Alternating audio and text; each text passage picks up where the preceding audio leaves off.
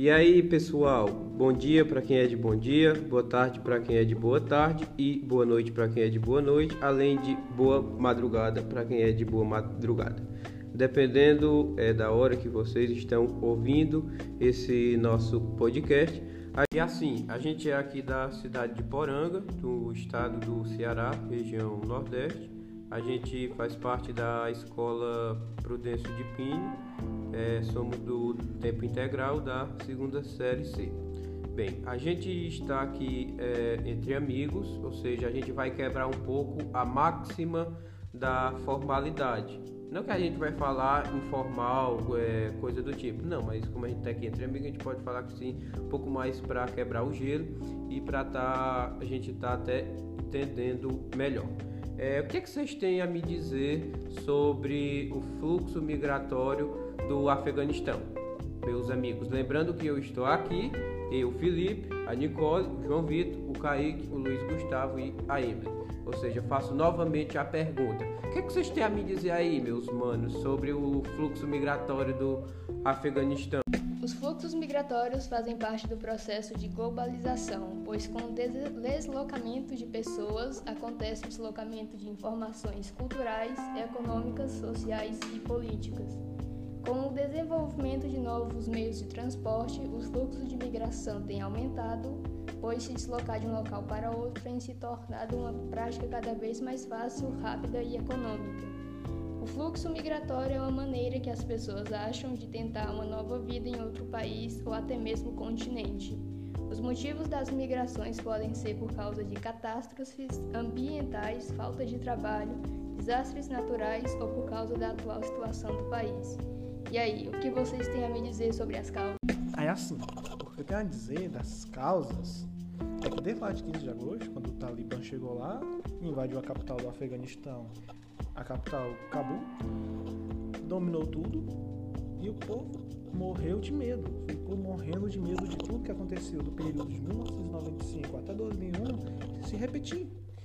E o povo, com desespero, começou a migrar para qualquer outros países próximos e se tornando assim refugiados. E também assim, quando você vai ver alguns vídeos, você até se impressiona, porque o povo tão desesperado que estava, querendo se pendurar nos aviões, para fugir do país. É muito desespero isso. E assim, quais são os países que eles estão indo? Pelo que eu vi, os países que estão no meio são alguns países da Europa, como Alemanha, Inglaterra, Itália e França, e alguns países vizinhos a ele, como o Irã, Turquia e o Paquistão.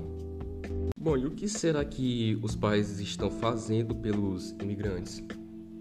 Assim, meu amigo João Vitor, o que os países estão fazendo sobre, é, com os imigrantes, é, o, a gente pode estar destacando aqui, dentro da conjuntura, é, o posicionamento de algum deles, entre eles dois que fazem fronteira com o Afeganistão, que é o Irã e o Paquistão. É, no Irã, segundo a Acnu, que é o Alto Comissionado das Nações Unidas para os Refugiados, foi feito um levantamento e, segundo esse levantamento, o país tem aproximadamente 800 mil refugiados, sendo que destes 800 mil, 780 mil são afegãos. É, eles instalaram tendas é, mais nas províncias mais próximas das fronteiras, mas segundo o Hossein Gashem, que é o chefe dos assuntos de fronteira, do Ministério do Interior, lá do Irã, é, elas vão ser temporárias, porque, segundo ele, é, os afegãos serão repatriados quando a situação tiver melhor lá no Afeganistão, né? Aqui o Talibã está tomando de conta de tudo. Já o Paquistão, né, que também faz fronteira, é, lá já tem 1 milhão e 400 mil afegãos desde a primeira vez que o Talibã tomou o poder em 95. É, e agora, recentemente, o que eu posso estar te falando é que em julho o país se preparou para receber mais 700 mil é, afegãos. Só que o governo do Paquistão ele alertou que os migrantes é, não entrassem no território, mas ficassem somente na fronteira. E agora que o fluxo de migração aumenta, eles vão reforçar mais ainda é, a segurança. E o ministro da informação de lá, o Sheldry, ele acabou que falando que a economia do país, né, lá do Paquistão, e a situação da pandemia, que é a coisa mundial, é, não dava estabilidade para eles estarem recebendo é, mais e mais imigrantes.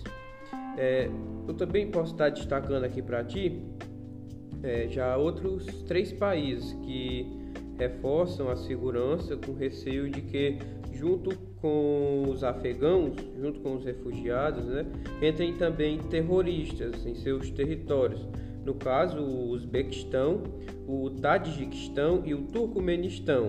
É, ambos eles estão intensificando a segurança das suas fronteiras com o Afeganistão.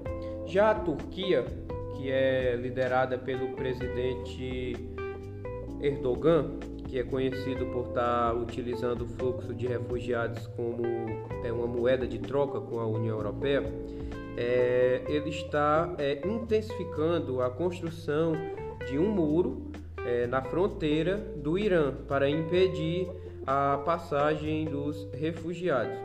E a Europa, como tu frisou, que em 2015 recebeu muitos imigrantes sírios, que a gente tem que destacar que houve também atrás uma crise migratória e que a Europa ajudou bastante é, agora, agora ela está mudando de postura. É, a Alemanha é, disse que não pode estar resolvendo todos os problemas do mundo. Já o Reino Unido, que não faz mais parte da União Europeia, é, disse que não, que disse que vai receber nos próximos anos 20 mil é, refugiados. Só que para esse ano eles têm uma cota de que podem receber somente 5 mil. Irão priorizar é, alguns grupos, que são as mulheres, as crianças e as minorias. Já a França e a então a Alemanha, é, eles temem que um novo fluxo migratório no, no, país, no país deles é, reacenda uma onda conservadora que se instalou na época e que acabe impulsionando o sentimento é, xenofóbico contra os imigrantes. É isso que eu tenho para falar sobre é, a questão dos países. Além de que eu queria frisar um pouco aqui também que os principais envolvidos nisso tudo, é, além dos refugiados afegãos, né, que são obrigados a sair do seu país de origem para estar tá tentando uma vida digna em outro lugar, eu quero aqui falar sobre é, o próprio Talibã, que é um grupo extremista que retornou ao poder do país depois do recuo dos Estados Unidos. O recuo esse que foi da era Trump para a era agora do presidente Biden, que é a questão da retirada das tropas estadunidenses lá da região. E o grupo extremista, o tal Talibã, que está fazendo com que haja esse fluxo migratório todo, ele surgiu em 1990, lá no norte do país, após a retirada das tropas soviéticas. E como eu falei é, anteriormente, eles governaram de 1995 até 2001 e eles saíram né, do poder após os Estados Unidos é, invadirem o país depois do, dos ataques às Torres Gêmeas, ou seja, os Estados Unidos, de certa forma, né, nesse período, depois de 2001, eles estavam meio que colocando ordem na bagaça.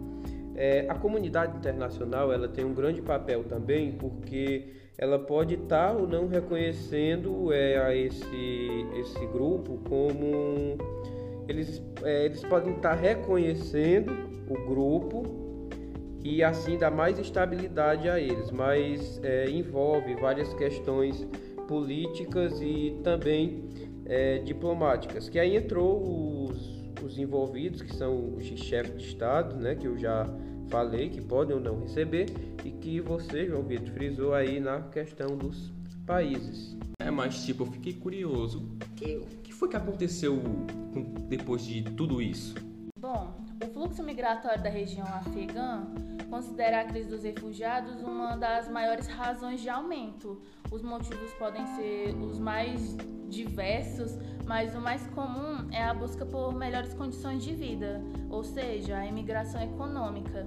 É, todavia, há um tipo específico de migrante, é, mas o mais específico que a gente está falando é sobre os refugiados, que são forçados a abandonar o seu país, a sua região, que no caso é o Afeganistão, é, por qualquer forma de perseguição e medo, temendo por sua integridade física e pela, pela, e pela sua própria vida. Os conflitos armados e as guerras também provocam um deslocamento maciço ou seja, em massa de refugiados em todo o mundo. O fluxo de pessoas é, em toda a extensão terrestre gera inúmeras consequências, boas, tanto boas quanto ruins. Em circunstâncias normais, as trocas culturais entre os povos são imensamente importantes e proveitosas. Mas em situações de conflito, a tendência é que as consequências negativas sejam mais enfatizadas. Em termos políticos, a consequência preeminente é o crescimento do nacionalismo em países que recebem grande número de refugiados e imigrantes, tendo um fenômeno da geografia que seja a explosão territorial. Os temores da população locais é, são em perder o seu emprego, terem seu acesso a serviços estatais restringidos ou redução da qualidade desses serviços e pagarem mais impostos para a rede de proteção governamental atender a estrangeiros, acabando assim por gerar focos em xenofobia. Nicole, é, te intervindo aqui um pouco, é, uma das consequências assim que eu vi que é, é, faz parte da questão dos fluxos migratórios, não só do Afeganistão, mas de todo o fluxo migratório, é que as pessoas que vão para aquele local atrás de melhoria de vida, no caso os afegãos que estão indo para a Turquia, que estão indo para o Irã, Paquistão, eles podem, além de ser vítimas da xenofobia, como você falou, eles também podem ser é, vistos de certa forma como competidores econômicos, porque aquelas pessoas que estão indo é, atrás de melhorias de vida, certamente que a maioria deles tem famílias e para estar tá sustentando é, a família precisa de um emprego. E muitas vezes é, eles podem pensar assim, um cidadão paquistanês pode dizer, ah, o emprego que era para ser para mim é, foi concedido a uma pessoa que veio lá do Afeganistão é, será que isso é correto? Ou seja, esse mau sentimento, essas coisas assim, é, fazem parte não só do fluxo migratório do Afeganistão, mas também é, de todo o fluxo, porque até porque também as questões sociais. Se chega muita gente pobre, a tendência é que o, o, a tendência não. É, os dados daquele país é de que a população tem, em sua maioria, mais pobres. Como também se chegar a pessoas ricas, mas as pessoas ricas é, a gente não, não, tem uma base assim para saber se, se estão indo ou não para lá, se tem um abrigo, ou se estão saindo legalmente lá do país, né? É, então envolve tudo isso, porque inclusão social dentro do país que chega o refugiado, a questão econômica, a questão territorial, a questão de casa para morar, tudo isso influencia bastante. Nesse apanhado todo de informações, a solução mais viável que eu encontrei foi fazer um reassentamento, que consiste na transferência de refugiados de um país para o outro. O país garante proteção legal e física ao refugiado e também acesso aos direitos civis, políticos, econômicos, sociais e culturais semelhantes aos desfrutados pelos nativos. Agradecemos por terem escutado até aqui e também a nossa professora de Geografia, Maria José, conhecida como Neguinha, que nos incentivou a fazer este trabalho e acabamos por aqui deixando uma frase para refletirmos. Precisamos de pontes de diálogo e não de muros de exclusão. Obrigado a todos e até mais.